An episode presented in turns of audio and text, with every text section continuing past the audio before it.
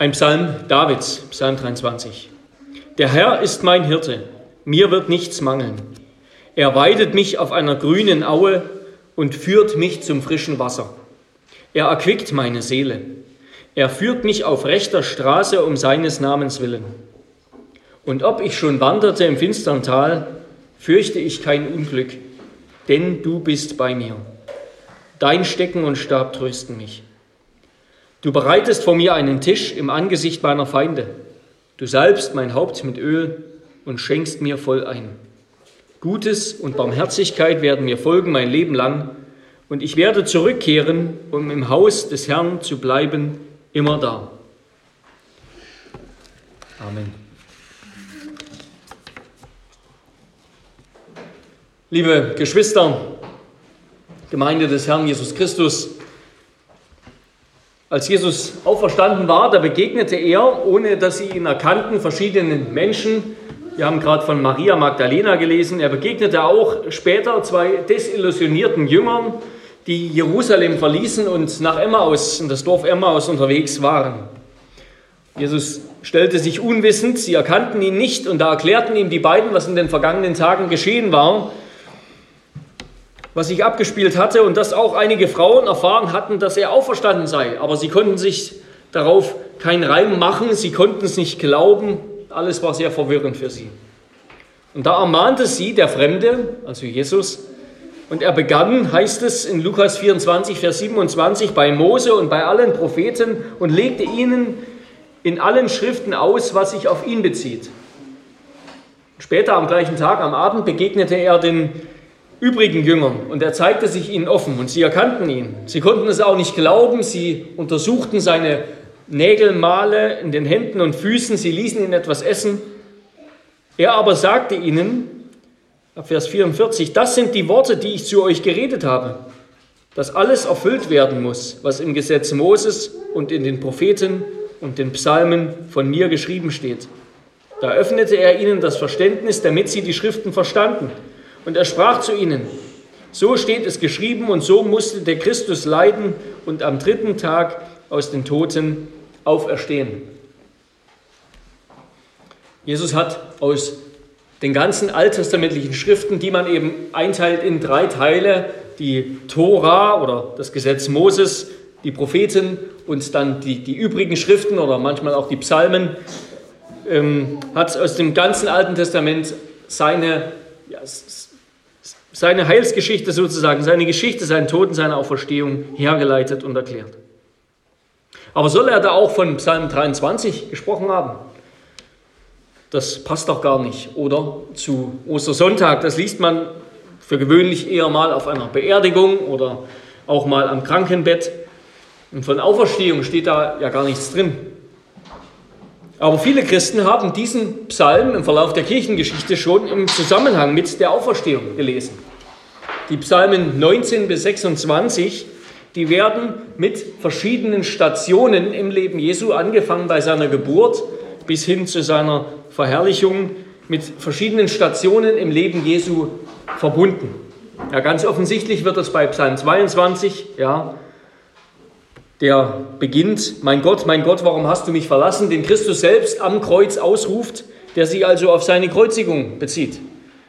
Auch Psalm 24 ist ziemlich offensichtlich, dass es sich auf seine Himmelfahrt bezieht. Wer darf auf den Berg des Herrn steigen? Der König der Herrlichkeit. Und Psalm 23 in der Mitte sollte im Hinblick auf seine Auferstehung gelesen werden. Und das wollen wir uns in diesem Gottesdienst anschauen, diesen Psalm uns anschauen vor dem Hintergrund seiner Auferstehung. Und wir tun das unter, den, unter zwei Punkten. Erstens, der Herr ist mein Hirte und zweitens, der Herr ist mein Gastgeber. Erstens also, der Herr ist mein Hirte.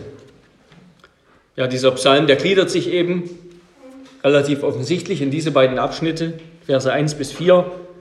Der Herr ist mein Hirte. Er beginnt mit dem Herrn, der Herr ist mein Hirte. Und er endet dann wieder in Vers 6 mit einer weiteren Nennung Jahwes des Herrn.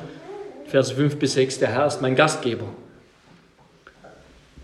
Und diese beiden Hälften, diese beiden Teile des Psalms, die beschreiben Gott und seinen Umgang mit dem Beter, mit dem Psalmisten.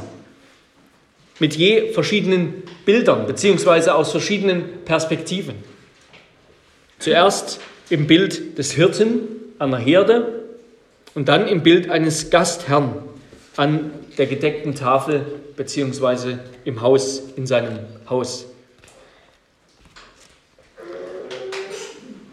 Vers 1, vielleicht einer der bekanntesten Verse der ganzen Bibel.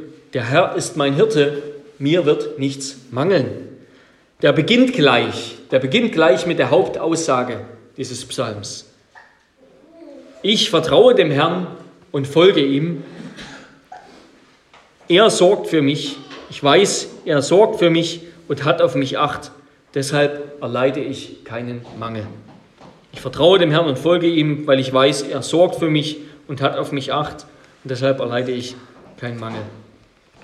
Leider hat sich, so, ging, so geht es mir immer noch, ähm, und sicherlich auch euch, hat sich in vielen von uns so ein ganz unpassendes Bild eigentlich von einem Hirten eingebrannt. Besonders durch viele Abbildungen, viele auch Abbildungen von Christus als Hirten. Aber Hirte zu sein, das war keine romantische Tätigkeit, irgendwie mit Heiligenschein und mit frommen, frommem Blick. Damals ließ man die Herden meist im Freien lagern. Das heißt, ein Hirte war Tag und Nacht dem Wetter ausgesetzt. Tagsüber die stechende Sonne, nachts die Kälte. Die Herde war Angriffen von Tieren ausgesetzt, mit denen er sich, mit denen er kämpfen musste. Und wurde ein Schaf gerissen, musste er es ersetzen. Und sowieso durfte er diese Schafe nicht essen, die meist nicht seine waren. Und noch dazu kommt einfach das ganz normale Leben mit Tieren. Ja, sie stinken, ihr Kot stinkt und so weiter. Ja. Hirte sein, das war eine raue und meist nicht einmal sonderlich gut bezahlte Arbeit, wie wir das auch bei den Hirten sehen, denen die Engel das Evangelium zuerst verkündigt haben, die Geburt des Herrn. Die Bezeichnung Hirte, die wurde aber nicht nur für diese, ich sag mal, für diesen Beruf verwendet, sondern das finden wir im Alten Testament, aber nicht nur im Alten, sondern im ganzen antiken Nahen Osten. Sie wurde verwendet für Könige und sogar für Götter. Könige und Götter wurden Hirten genannt, Hammurabi und viele andere. Hirte, das war also zugleich ein Begriff für Macht und Autorität. Also im Denken antiker Menschen, da ist bei dem Begriff Hirte ganz bestimmt kein kitschiges, niedliches Bild entstanden, wie wir es vielleicht manchmal so vor Augen haben, sondern das eines Knochenjobs auf der, auf der einen und das eines unumschränkten Herrschers auf der anderen Seite. Ja, der Hirte sowohl der Hirtenkönig und sein Volk als auch der Hirte und seine Schafe. Der Hirte ist ein unumschränkter Herrscher und die Schafe sind seine Vasallen, seine Untertanen. Und doch hat es, denke ich, schon eine durchaus eine Berechtigung, wenn wir zum Beispiel in Kinderbüchern nicht den Herrn Jesus Christus als Hirten abbilden, aber wenn wir da eine Abbildung von einem Hirte haben, und ja, eine friedliche Szene sehen an Schaf, Schafe, die bei ihrem Hirten liegen. Warum hat das seine Berechtigung? Ja, dieses Bild ist sozusagen aus der Perspektive des Schafes, der Schafe gemalt. Sie werden von ihrem Hirten, wenn es ein guter Hirte ist, beschützt und versorgt und fühlen sich bei ihm geborgen. Sie haben keine Angst, sie haben keine Sorgen. Er sorgt für sie. Aber für den Eindringling, für den Feind, für für die wilden Tiere, die kommen, für die Räuber, die vielleicht die Schafe rauben wollen. Für sie ist der Hirte ein gefährlicher und wilder Kämpfer. Aber für seine Schafe ein Versorger und Beschützer. Und so dürfen wir als Kinder auch das Bild des guten Hirten festhalten, des gütigen Hirten, der sich um seine Schafe, um uns, seine Kinder kümmert. Gott ist wie ein guter Hirte für dich. Und David, David, der erste Verfasser, der Verfasser und sozusagen erste Beter dieses Psalms, der kennt das ganz gut. Er weiß, was es bedeutet, ein Hirte zu sein, sowohl ein Hirte von Schafen als auch ein Hirtenkönig von Menschen. Und er war sich bewusst, dass er auch einen Hirten über sich hat, dass er einen Hirten braucht, er selbst.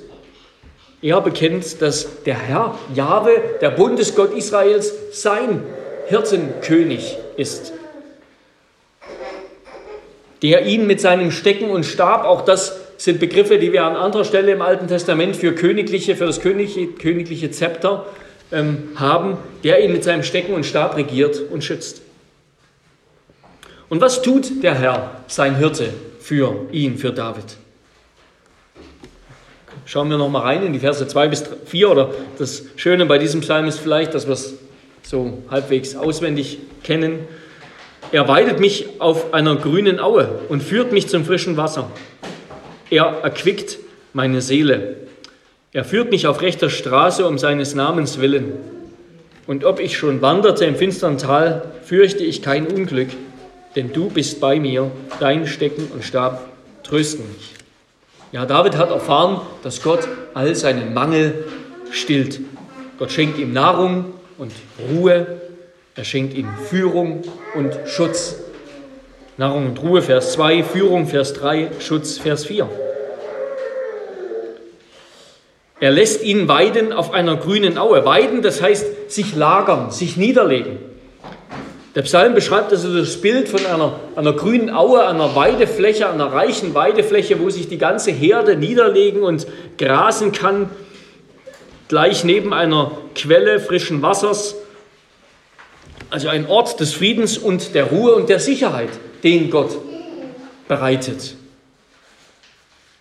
Und die Realität, und auch das gehört zum Beruf eines Hirten, die Realität sah natürlich so aus, dass im Sommer die Quellen in Israel rau wurden, dass das grüne Land, das saftige Land rar wurde. Im Winter schon, aber im Sommer war es trocken. Da musste der Hirte die wertvollen Weideplätze suchen, die Quellen suchen. Aber so ist Gott, sagt David, so ist Gott. Er gibt, was ich brauche, wenn ich es brauche.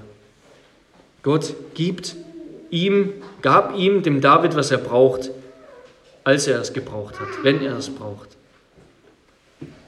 Er schenkt ihm Ruhe und Versorgung. Und er führt ihn auf rechter Straße. Eigentlich steht da auf Pfaden der Gerechtigkeit. Aber die Gerechtigkeit, die beschreibt nicht das Ziel, sozusagen irgendwie mal hin zur Gerechtigkeit, sondern sie beschreibt eben den Weg, sie beschreibt die Straße und deshalb ist Luthers Übersetzung von der rechten Straße eigentlich ganz gut getroffen. Es geht darum, dass Gott uns gerade, gute, richtige Wege führt, keine krummen Wege. Der Herr kennt den Weg der Gerechten, heißt es in Psalm 1, Vers 6, ja, weil er ihn eben auf dem rechten Weg führt. Der Herr kennt den Weg der, der, der Gerechten, weil er ihn auf dem rechten Weg, auf der rechten Straße führt. Aber die dem Herrn nicht gehorchen, die gehen auf krumme und verkehrte Wege. Der, der Hirte, der Herr als Hirte, er führt also die Herde. Er kennt den Weg. Aber die Schafe, die kennen den Weg nicht. Die kennen den Weg nicht und die kennen auch die Karte nicht. Aber sie sehen den Hirten und sie vertrauen dem Hirten und sie folgen ihm. Das ist eine ganz enge Beziehung, auch tatsächlich in der Realität zwischen Hirten und Schafen, habe ich gelesen. Ich meine, ich bin keiner, aber so ist das wohl, eine sehr enge Beziehung. Schafe sind sehr zutraulich zu ihrem Hirten. Sie vertrauen ihm, dass er den rechten Weg führt, den richtigen Weg. Gottes gute Vorsehung, so könnten wir das also bis hierher zusammenfassen, Gottes gute Vorsehung ist umfassend und rechtzeitig. Gottes gute Vorsehung ist umfassend und rechtzeitig. Und wir brauchen sie nicht zu durchschauen. Wir können es auch gar nicht, sondern nur vertrauen. Wir brauchen sie nicht zu durchschauen, sondern nur zu vertrauen. Ja, Gott ist für David wie ein Hirte, der immer für seine Schafe da ist, der auf sie aufpasst, der für sie sorgt. So ist Gott. So ist Gott der auf seine Schafe aufpasst, für sie da ist, für sie sorgt. So ist er für uns. Und zwar auch im finstern Tal. Auch im finstern Tal, auch wenn es dort den Anschein hat, als ob Gott nicht mehr da ist, als ob der Hirte nicht da ist. Doch er ist noch da. Er ist noch da und leitet ihn mit seinem königlichen Stecken und Stab. Der Hirte verlässt seine Schafe nicht in Not, sondern weil er da ist, wird auch das finstere Tal zur rechten Straße. Weil er da ist, wird auch das finstere Tal zur rechten Straße. Denn er kennt den Weg und er geht voran. Und vielleicht ist euch das aufgefallen, wir kennen den Psalm ja schon sehr gut, ist euch das aufgefallen, dass der Psalm die Person, die Sprechperson sozusagen wechselt. Er beginnt und endet mit der dritten Person. Ja, Gott wird in der dritten Person angesprochen, der Herr. Der Herr ist mein Hirte, ich werde sein Leben im Haus des Herrn. Und dann aber in Vers 4 und Vers 5 wechselt er zur zweiten Person und spricht Gott direkt mit du an. Der Peter spricht Gott direkt mit du an. Also gerade wenn vom finsteren Tal in Vers 4 und von den Feinden in Vers 5 die Rede ist, gerade dann erweist sich die Beziehung als besonders eng. Gerade dann, wenn die Feinde und das finstere Tal da sind, erweist sich die Beziehung als besonders eng. Ja, da ist eine Spannung in diesem Psalm. Da ist eine Spannung. Ein Kontrast zwischen der Gewissheit von Gottes Gegenwart und der Freude von Gottes Fürsorge, Gottes königlicher Fürsorge und zugleich eben den Schwierigkeiten, den Anfechtungen, den Feinden. Da ist eine Spannung, ein Kontrast zwischen Gottes Gegenwart und der Freude, der Gewissheit darüber und den Anfechtungen und Spannungen. Ja, der Herr, unser Hirte und Gastgeber, er entfernt das finstere Tal nicht einfach. Er entfernt die Feinde nicht völlig. Der Psalm, der malt, ist vielleicht auch so ein falsches Bild, was manchmal so in unseren Köpfen entsteht, auch eben durch Bilder häufig. Der, der malt keine heile Welt, wo einfach alles gut ist. Es bleibt das finstere Tal, es bleiben die Feinde. Aber es ist eben die Erfahrung der Gläubigen aller Zeiten und das Versprechen Gottes, uns gerade im finsteren Tal nahe zu sein. Es ist die Erfahrung der Gläubigen aller Zeiten und das Versprechen Gottes, uns gerade im finstern Tal nahe zu sein. Und so leitet uns der Herr auch bis jetzt, bis heute, durch sein Wort und durch die Hirten, die er in der Gemeinde eingesetzt hat, durch die Pastoren und Ältesten. Sie sind auch der Stecken und Stab, den er für uns gebrauchen will, durch den er uns leiten will. Seine Unterhirten. Ja, also eins, was auffällt, ist, dass David hier die Person wechselt, gerade wenn der Druck, wenn die Anfechtung am größten ist, den Herrn am persönlichsten anspricht. Da ist keine Entfremdung, sondern da ist zunehmende Nähe. Weil eben das Kind Gottes, das Schaf, ja, das rückt instinktiv doch näher zum Herrn, wenn die Gefahr, wenn die Angst größer wird so dürfen wir das auch erleben und dürfen Gott bitten, dass es so ist, wenn Angst und Not und Bedrängnis welcher Art da ist, dass wir da näher zu ihm kommen. So ist es doch auch unsere Erfahrung, oder? Und vielleicht ist euch noch etwas aufgefallen, dass David hier gar nicht zwischen, gut, das könnte man jetzt auch auf den alttestamentlichen Kontext schieben, aber in anderen Psalmen geschieht es doch. David unterscheidet gar nicht, ja, er trennt gar nicht zwischen leiblichen und seelischen Gaben oder zwischen dem leiblichen und seelischen Bedarf. Ja, also zwischen der tatsächlichen Nahrung und Schutz im Leben und zwischen dem geistlichen, der Vergebung der Sünden, der Bewahrung vor, vor dem Teufel, vor bösen Mächten, vor Anfechtungen. Beides ist gemeint. Ja, wir sind manchmal übergeistlich um einen Missbrauch biblischer Aussagen zu vermeiden, wie wir sie vielleicht im Wohlstandsevangelium sehen. Ja, das Evangelium bedeutet, dass Gott will, dass es dir gut geht, dass Gott dich gesund macht, dass er dir eine Arbeitsstelle schenkt, dass er all deine Probleme löst. Um diesen Missbrauch zu vermeiden, klingen wir fast so, als ob Gott sich nur noch um das jenseitige Leben sorgt. Ja, oder denken vielleicht manchmal so, während all das Irdische, das ist irgendwie so unter seinem Niveau das, das fasst er nicht an, das macht er nicht. Und manchmal wird leider gerade der christliche Auferstehungsglaube in so einen vertröstenden, so eine vertröstende Jenseitshoffnung verkehrt. Aber David redet hier nicht so. Für ihn war klar, Gott ist in seinem Leben, mitten in seinem Leben involviert. Er ist mitten im Leben da. Gott ist immer da. An jedem Tag, in den alltäglichsten Angelegenheiten, vom Essen, über die Arbeit, den Stuhlgang, in den Feierabend und bis in die Nachtruhe. Gott ist immer da, in den alltäglichsten Dingen. Und in allen Dingen dürfen wir zu ihm kommen. Mit allen Dingen dürfen wir zu ihm kommen. Mit allen Dingen sollen wir ihn ehren. Sollen wir seinen Namen ehren. Ja, mit Essen und Trinken, sagt Paulus. Und mit allem, was wir tun. Ja, wir haben zu leicht in unserer heutigen Gesellschaft, wo so viel Wohlstand und Sicherheit ist, wir haben das irdische Leben allzu gedankenlos aus, outgesourced sozusagen, ausgelagert an den Supermarkt, an die Krankenversicherung, an den Hausarzt. Da ist die Sicherheit, da ist die Versorgung, da ist der Schutz, da ist all das. Fast so, als wollten wir Gott entlasten, dass er sich nur noch um die geistlichen Dinge zu sorgen braucht.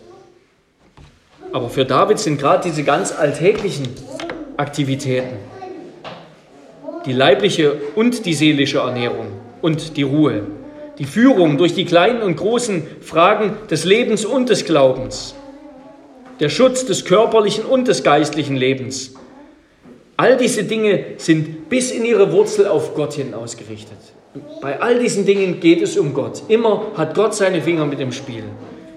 Immer glauben wir, dass Gott der ist, der die Hand darüber hält, der uns versorgt, der uns führt und schützt und leitet. Ja, David stellt auch das Alltäglichste unter Gottes Herrschaft und Obhut. Und gerade daher kommt dann die Gewissheit und die Freude und die Zuversicht, die dieser Psalm so ausstrahlt. Ja, mir wird nichts mangeln. Ich fürchte kein Unglück. Vers 4. David wusste, David kannte den Herrn. Er kannte den Herrn aus der Geschichte Israels, wie er sich wunderbar erwiesen hat.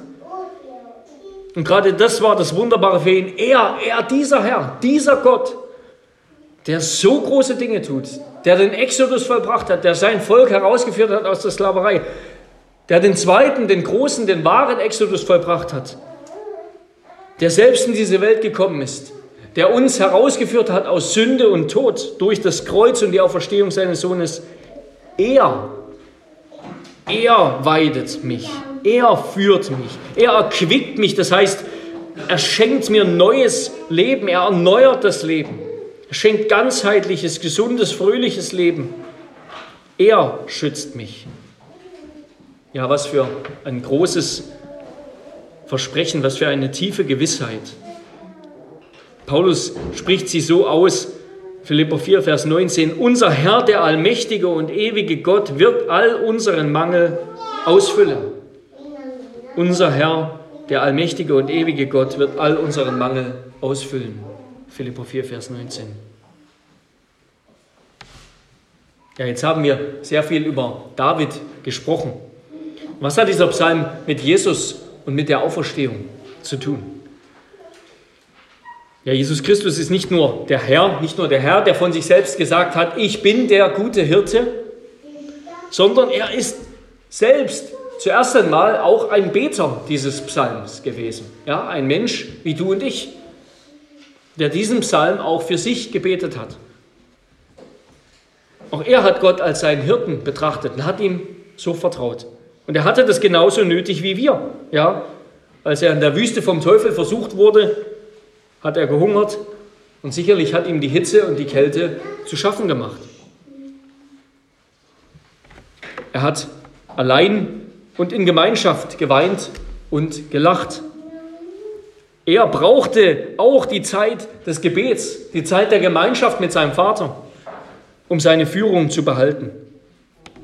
Auch er rang im finsteren Tal mit dem Willen Gottes. Er rang im finsteren Tal, als er ja schon immer wieder in seinem ganzen Leben, aber besonders als er zitternd vor Angst im Garten Gethsemane betete und am Kreuz von Gott verlassen war. Da hat er auch gerungen und musste durchs finstere Tal. Ja, und gerade das, was uns dieser Psalm versichert, dass Gott immer bei uns ist. Dass Gott immer bei uns ist als unser Hirtenkönig, egal wie tief und finster es aussieht. Gerade das hat Christus erkauft indem er am Kreuz verlassen war wegen unserer Schuld. Denn eigentlich sind wir ja nicht Schafe, die Herde des Herrn, sondern Feinde. Ja, in Vers 5. Die auf der anderen Seite des Tisches sitzen, sozusagen. Erst der Herr hat uns zu Schafen gemacht. Ja, und wer den Herrn nicht zum Hirten hat, der hat ihn zu einem wilden Feind. Aber er hat uns zu seinen Schafen gemacht. Und er hat für uns das finsterste Tal durchschritten. Ja, Jesus ist der göttliche Hirtenkönig, der selbst Mensch, der selbst zum Schaf geworden ist, sich dem Vater anheimgestellt hat, seinem Willen gefolgt ist, wie das Schaf dem Hirten. Und der Vater, der führte ihn ins finsterste Tal, wo er nämlich als Opferlamm der Welt Sünden trägt, wo er für sein Volk geschlachtet wird und stirbt. Aber er wurde auch wieder aus dem Tal herausgeführt von Gott. Er ist auferstanden. Er kehrte zurück, Vers 6, als Hirtenkönig ins Haus des Vaters, ins Haus des Herrn, um schließlich für uns ein guter Hirte zu sein. Ein Hirtenkönig, der selbst ein Schaf, ja eben sogar das Opferschaf, das Opferlamm gewesen ist. Jesus Christus hat diesen Psalm kennt diesen Psalm sozusagen in- und auswendig. Er hat ihn selbst gebetet, er ist selbst mit Gott hindurchgegangen und dann ist er jetzt auch der gute Hirte. Er ist der gute Hirte, der uns jetzt versorgt und der uns durch und durch kennt, der selbst diesen Weg gegangen ist. Was ist die Hauptaussage dieses Psalms? Ja, natürlich, wir haben gesagt, der, der Psalm, der startet sozusagen direkt mit seiner These, mit, mit dieser Hauptaussage. Der Herr ist mein Hirte, er sorgt für mich, deshalb werde ich keinen Mangel haben. Aber auf den Punkt gebracht wird es sozusagen in Vers 4, ja, in Vers 4 in der Mitte, denn du bist bei mir. Ja, Gottes Gegenwart. Warum? Warum ist da kein Mangel? Warum bin ich immer versorgt? Warum ist leitet Gott mich? Warum schützt er mich? Warum kann ich ruhen? Denn du bist bei mir. Du bist bei mir, auch mitten im finstern Tal. Du bist bei mir. Darum geht es. Als Hirte und als Gastgeber ist Gott bei uns. Er ist uns nah. Er sorgt für uns. Er passt auf uns auf. Und zwar immer und ohne Vorbedingungen. Alle Vorbedingungen hat Jesus erfüllt. Und wer ist das jetzt? Wer ist das jetzt, der so bei uns ist? Wenn nicht Jesus, der gekreuzigte und auferstandene, der spricht und siehe, ich bin bei euch alle Tage bis ans Ende der Weltzeit. Und siehe, ich bin bei euch alle Tage bis ans Ende der Weltzeit. Denn du bist bei mir. Ja, das ist Christus, der Auferstandene. Ja, und Gottes Ironie die Bibel ist voller Ironie Gottes. Gottes Ironie ist natürlich freilich, dass kurz nachdem Jesus das gesagt hat, dass er auffährt, dass er emporgehoben wird zum Vater, dass die Jünger ihn dann nicht mehr sahen, wie zwischen Karfreitag und dem Ostermorgen. Und auch wir sehen ihn nicht. Aber doch ist jetzt alles anders. Es ist nicht mehr so wie für die Jünger zwischen Karfreitag und dem Ostermorgen, wo für sie alles verloren war. Auch jetzt sehen sie ihn nicht mehr und wir sehen ihn nicht mehr. Aber doch ist alles anders. Wir wissen, der Sieg ist errungen. Er hat triumphiert. Ja, Jesus hat gesprochen, meine Schafe hören meine Stimme und ich kenne sie und sie folgen mir nach und ich gebe ihnen ewiges Leben und sie werden in Ewigkeit nicht verloren gehen und niemand wird sie aus meiner Hand, aus der Hand des Vaters reißen. Ja, er ist wahrhaftig auferstanden. Er ist durchs finstere Tal durchgeschritten für uns an unserer Stelle. Und deshalb kann er uns auch ewiges Leben geben, weil er selbst erhöht ist, weil er selbst ewiges Leben hat. Er kann uns zum Vater bringen, weil er selbst beim Vater ist. Ja, hier spricht der, der auferstandene Herr zu uns. Der auferstandene Herr ist unser Hirte und unser Gastgeber der göttliche Hirtenkönig. Er ist uns nahe in unseren Herzen durch seinen Heiligen Geist und sein Wort. Und zwar wirklich nah. Und er ist bei uns, um uns in seiner göttlichen Majestät und Gegenwart. Ja, lasst uns ihm vertrauen, wie David, der Psalmbeter, der uns so sehr liebt. Und damit kommen wir zum zweiten Punkt, der ist kürzer. Der Herr ist mein Gastgeber.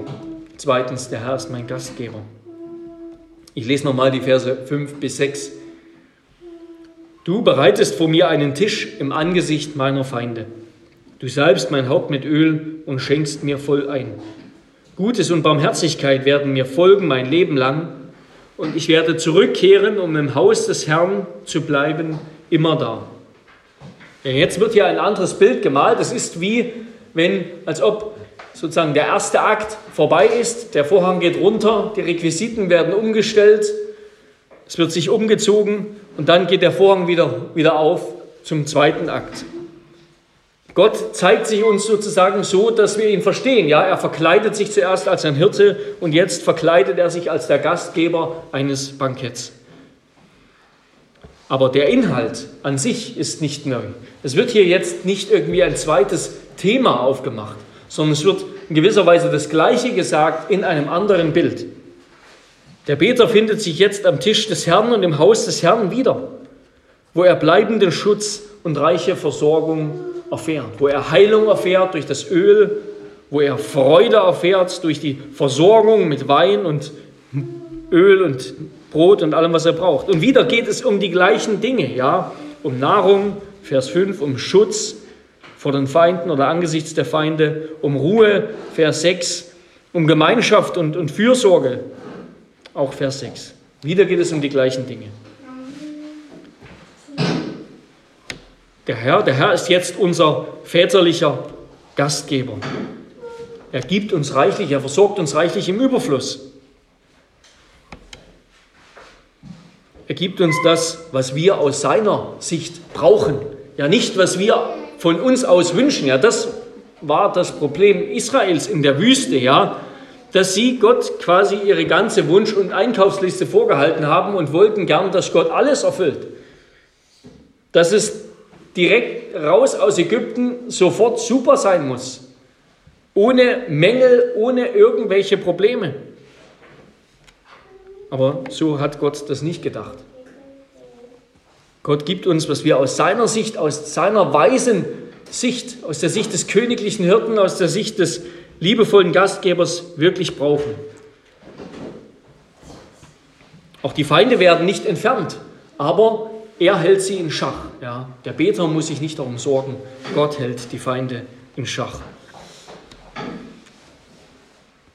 Und dann kommt Gott selbst, um uns den Tisch zu decken.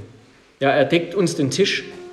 Und gerade jetzt wieder aus dem, aus dem Blick des Neuen Testaments sehen wir, Gott deckt nicht einfach nur den Tisch, sondern er selbst schenkt sich als das Mahl.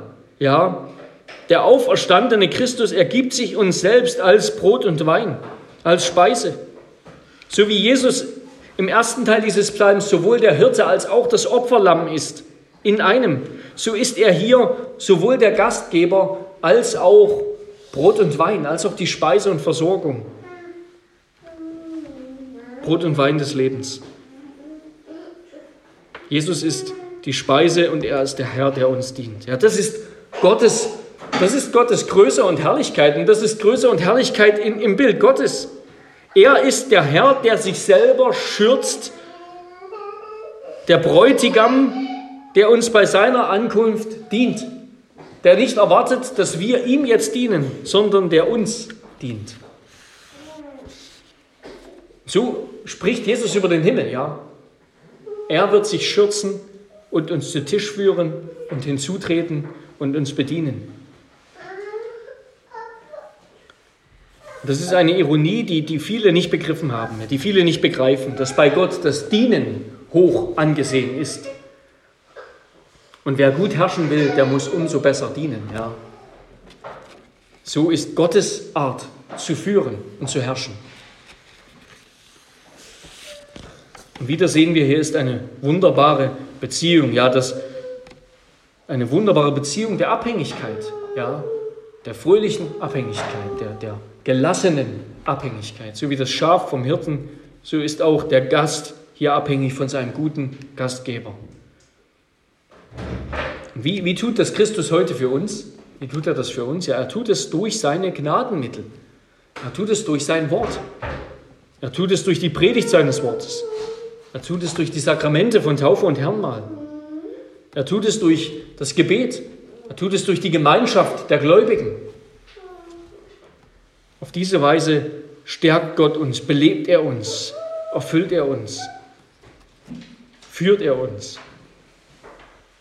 Ja, so, so ist unser Herr und er, er erwartet uns im Haus des Herrn. Jesus Christus ist vorausgegangen und er bereitet jetzt unsere Wohnung.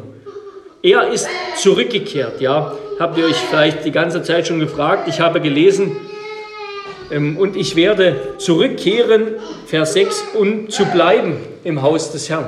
Ja, für gewöhnlich steht in den meisten Übersetzungen, ich werde bleiben im Haus des Herrn.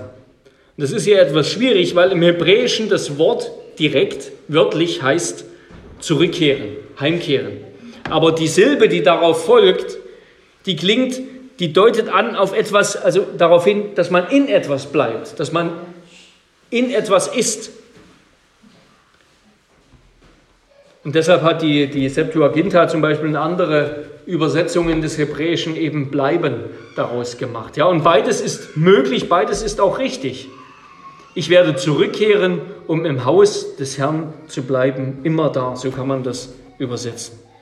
Und das, das passt umso besser zu Jesus Christus, ja, der auferstanden ist, der den Weg gegangen ist, auch durchs finstere Tal hindurch und der zurückgekehrt ist ins Haus des Herrn, um dort zu bleiben, um bei ihm zu bleiben, immer da.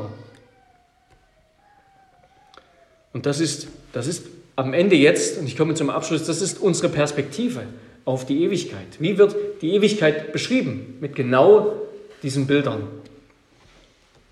aus Psalm 23. Da heißt es in Offenbarung 7, Vers 15 bis 17, und der auf dem Thron sitzt, wird sein Zelt aufschlagen über ihnen. Und sie werden nicht mehr hungern und nicht mehr dürsten. Auch wird sie die Sonne nicht treffen, noch irgendeine Hitze. Denn das Lamm, das inmitten des Thrones ist, wird sie weiden und sie leiten zu lebendigen Wasserquellen. Und Gott wird abwischen alle Tränen von ihren Augen. So wird der Himmel beschrieben, ja, mit genau diesem Bild. Das, was wir jetzt schon erleben, den, den Herrn, den wir jetzt schon erfahren, der ist im Himmel immer noch der gleiche.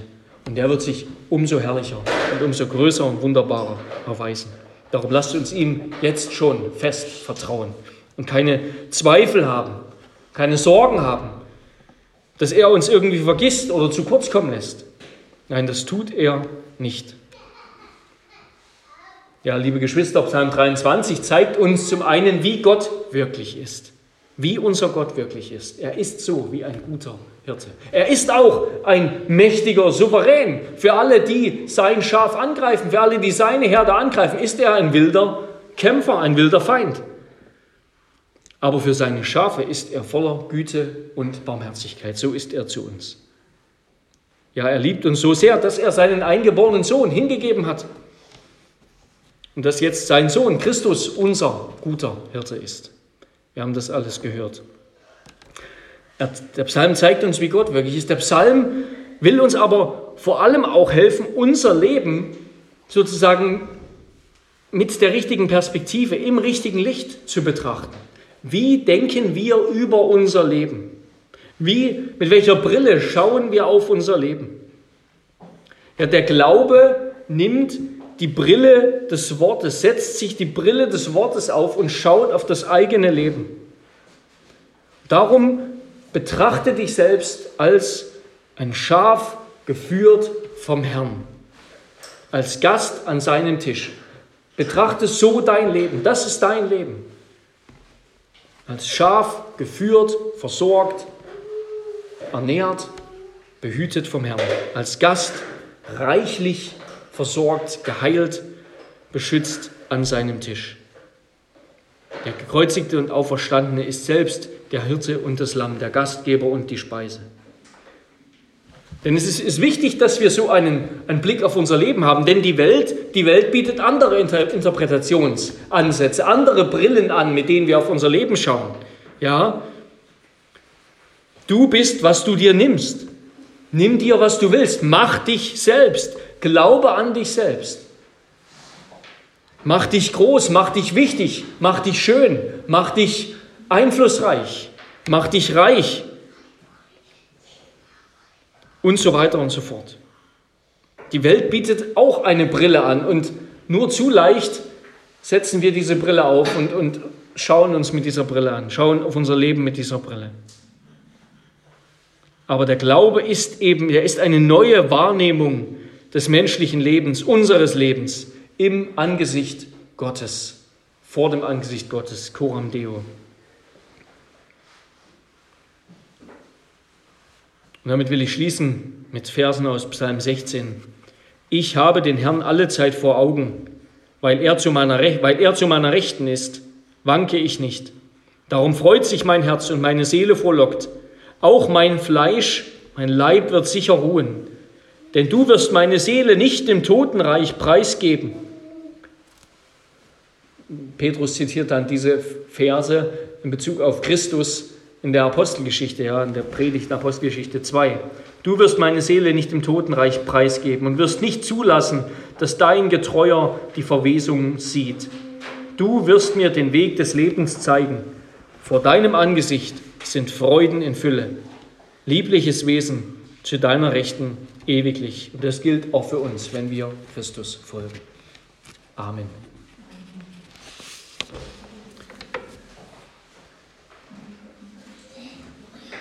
Herr Jesus Christus, wir danken dir, dass du nicht nur allein für dich auferstanden bist von den Toten und einfach diese Erde hinter dir gelassen hast. Herr, auch das wäre dein gutes Recht gewesen.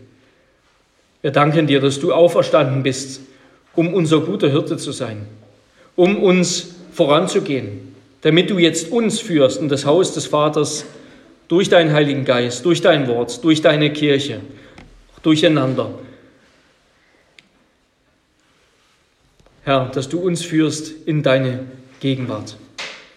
Herr, hilf, dass wir mit, dem rechten, mit der rechten Brille, mit diesem Blick aus Psalm 23, der so tröstlich ist, der uns so viel Friede und Ruhe und Gelassenheit schenken kann in einer Zeit, in einer Welt, in der so viel chaotisch und stressig ist und, und es gilt immer noch mehr zu tun und immer noch mehr zu schaffen. Herr, wir bitten dich, hilf uns mit dieser Brille auf unser Leben zu schauen und dir fest zu vertrauen und zu folgen. In Jesu Namen. Amen.